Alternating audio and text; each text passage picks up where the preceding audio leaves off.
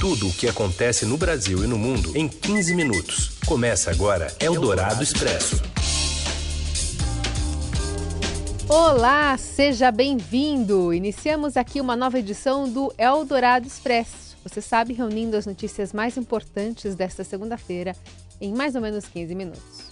E o programa você ouve de duas formas, ao vivo aqui pela rádio Eldorado FM 107,3 e depois você pode acessar o nosso podcast pelo aplicativo de streaming da sua preferência. Hoje um programa especial aniversário de Carolina Ercolim. Parabéns, Carolina. Obrigada, Gustavo Lopes. Sempre é bom completar mais uma primavera. É isso aí. Não vou cometer a indelicadeza de perguntar quantas são, tá? Pode são várias. Tranquila. Ah, são muitas, são dezenas.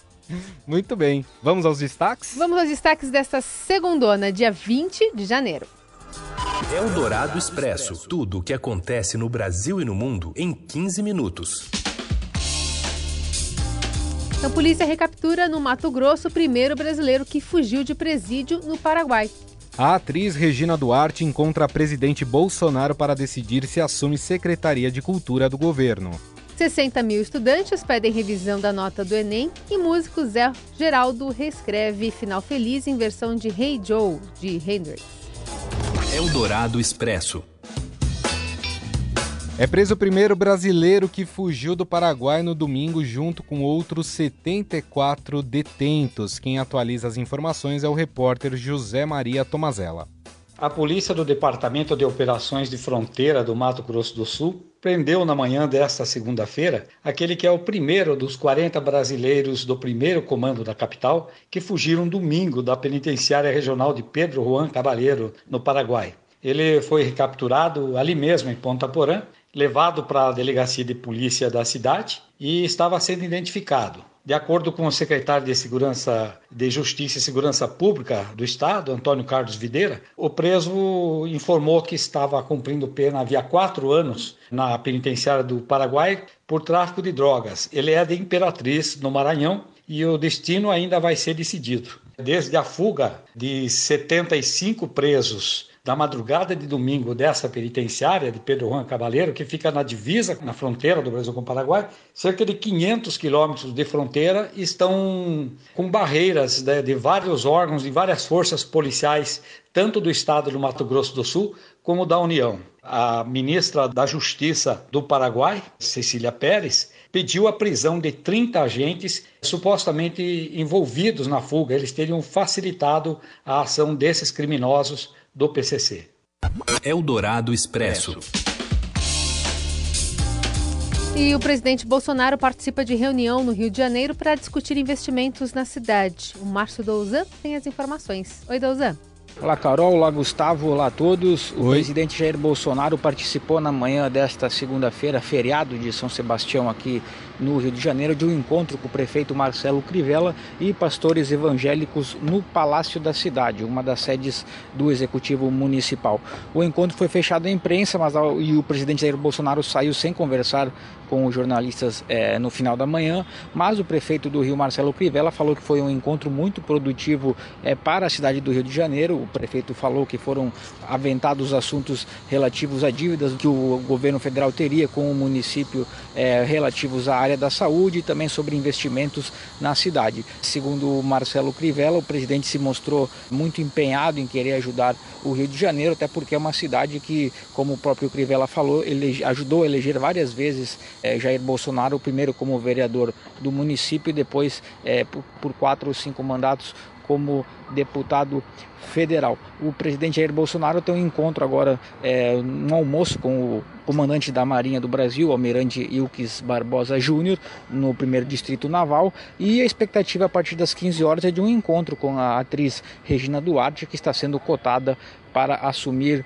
a Secretaria Especial de Cultura, que pode inclusive voltar a ter status de ministério. É, era isso, mas antes de terminar, eu queria mandar um abraço para Carol, que faz aniversário hoje. E eu desejo que seja um ano de muito boas notícias para ti, Carol, e também para todos nós. Abraço a todos. Obrigada, Dozan. Obrigada pela lembrança. Pois é, como disse aí o, o repórter, o Márcio Dozan, é, há uma grande expectativa em relação à volta de um Ministério da Cultura, não mais uma secretaria. E essa mudança está sendo avaliada pelo presidente Bolsonaro e já foi posta na mesa na sua oferta para a atriz. Regina fez campanha para Bolsonaro durante as eleições e teve ao longo dos anos uma atuação política marcadamente antipetista.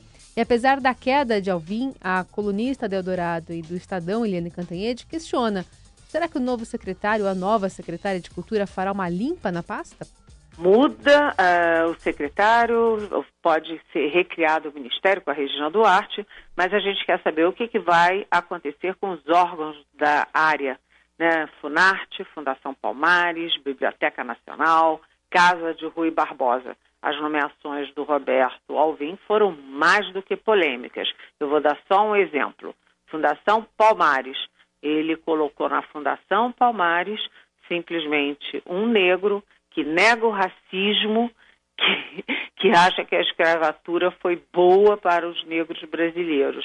E ele só não está lá nesse momento, o Sérgio Nascimento, porque a justiça tirou ele. Mas, enfim, o que, que vai acontecer com essas coisas todas? Eldorado Expresso.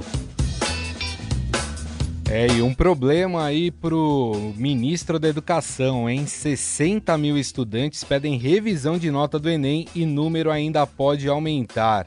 Quem fala sobre isso é a repórter do Metrópole, Isabela Palhares. Oi, Carol. Oi, Gustavo. Tudo Oi. bem? Oi. Na manhã de hoje, às 10 horas dessa segunda-feira, encerrou o prazo que o Ministério da Educação estabeleceu para receber é, pedidos de candidatos que querem a recorreção da nota do Enem.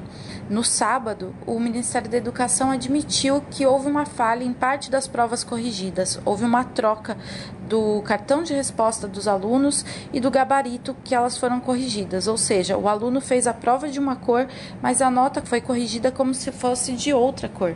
Inicialmente, o Ministério da Educação disse que esse erro tinha afetado menos de 9 mil candidatos. O ministro Abraham Weintraub chegou a classificar a falha como tendo atingido um número muito baixo de candidatos. Mas o Estadão apurou, na manhã de hoje, que o número de pedidos para recorreção da nota chegou a cerca de 60 mil. O INEP também inicialmente tinha dito que o problema teria acontecido só na, nas provas do segundo dia, que é quando os candidatos fazem as provas de ciências da natureza e matemática, mas chegou a admitir ontem, no domingo à noite, que o problema poderia ter ocorrido também nas provas do segundo dia, quando os candidatos fazem as provas de ciências humanas e linguagens. O Estadão continua acompanhando durante o dia de hoje, porque amanhã o Ministério da Educação abre as inscrições para o SISU, que é o sistema que seleciona candidatos para todas as universidades do país, e o Estado apurou que existe um questionamento aí sobre se seria seguro ou não abrir o, o SISU. A gente vai acompanhando e mantendo vocês informados. Eldorado Expresso. E o Fundo Monetário Internacional revisou para cima a previsão de crescimento do Brasil para 2020 de 2,0% para 2,2%. Foi um dos poucos países que registraram alta da estimativa para o indicador. De acordo com o FMI, a elevação da estimativa do PIB no Brasil ocorreu sobretudo devido à melhora do sentimento após a aprovação da reforma da Previdência pelo Congresso e pelo desaparecimento das rupturas de oferta no setor mineral. Essa é uma referência à produção de minério de ferro pela Vale após o desastre em Brumadinho há um ano. Eldorado Expresso. E com a queda na taxa de juros, a portabilidade de crédito imobiliário saltou 175% em 2019. Ao fazer a transferência da dívida para outro banco, o consumidor pode conseguir reduzir o valor das parcelas e melhorar as condições de empréstimo. Os bancos estão apostando num crescimento desse movimento também em 2020. Eles consideram o mercado estratégico para conseguir fidelizar mais clientes. Você ouve Eldorado Expresso. E vamos falar de futebol. O Brasil perdeu algumas chances nessa volta do Eldorado Expresso, obviamente. O Brasil perdeu algumas chances, mas derrotou o Peru em estreia no pré-olímpico. E nessa hora que a gente agradece por Raíssen Abac estar de férias. Mais informações com Rafael Ramos. Olá, boa tarde. O Brasil estreou no torneio pré-olímpico com a vitória por 1 a 0 contra o Peru na noite de domingo. Apesar do resultado, a equipe do técnico André Jardini não fez um bom segundo tempo quando tomou sufoco do adversário, que até merecia fazer o gol do empate. O treinador então terá que corrigir as falhas apresentadas pela equipe para a partida de quarta-feira contra o Uruguai, também às dez e meia da noite, horário de Brasília. Lembrando que o pré-olímpico dá duas vagas para os Jogos de Tóquio e qualquer vacilo pode ser fatal para a seleção brasileira. Eldorado Expresso. Ei, Zé! O que você está fazendo com esse trem oitão carregado, preparado para sacar e atirar? Tá ouvindo aí Rei Zé, né?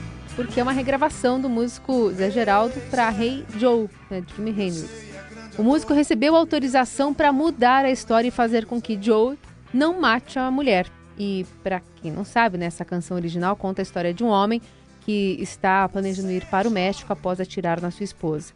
Enfim, Zé fez o corajoso pedido ao escritório que cuida dos direitos de Hendrix nos Estados Unidos e, dois anos depois, ganhou aval para a transformação radical da canção. Joe simplesmente não mataria mais a mulher e ainda ganharia conselhos do narrador, ou seja, de Zé Geraldo. O título também acabou mudando para Rei Zé. E essa é a, esse é o tema né, do, do Caderno 2, a reportagem especial que está na capa do Caderno 2 do Estadão de hoje. Rei hey, Gustavo, vamos nessa? Rei hey, Carol, vamos embora. Mais uma vez, parabéns, viu? Curta bastante aí o seu aniversário. Pode deixar. Segundona, né? É, segundou. Uma bela segundona, mas tá tudo bem. O que vale é o, é o calor das mensagens dos ouvintes, dos colegas, enfim, que estão conosco todos os dias. Muito obrigada. E uma boa segunda-feira. Até amanhã. Para vocês, uma ótima semana, um bom início de semana a todos e nos vemos na quarta-feira, porque amanhã Raíssen Abac estará de volta com Carolina Ercolim.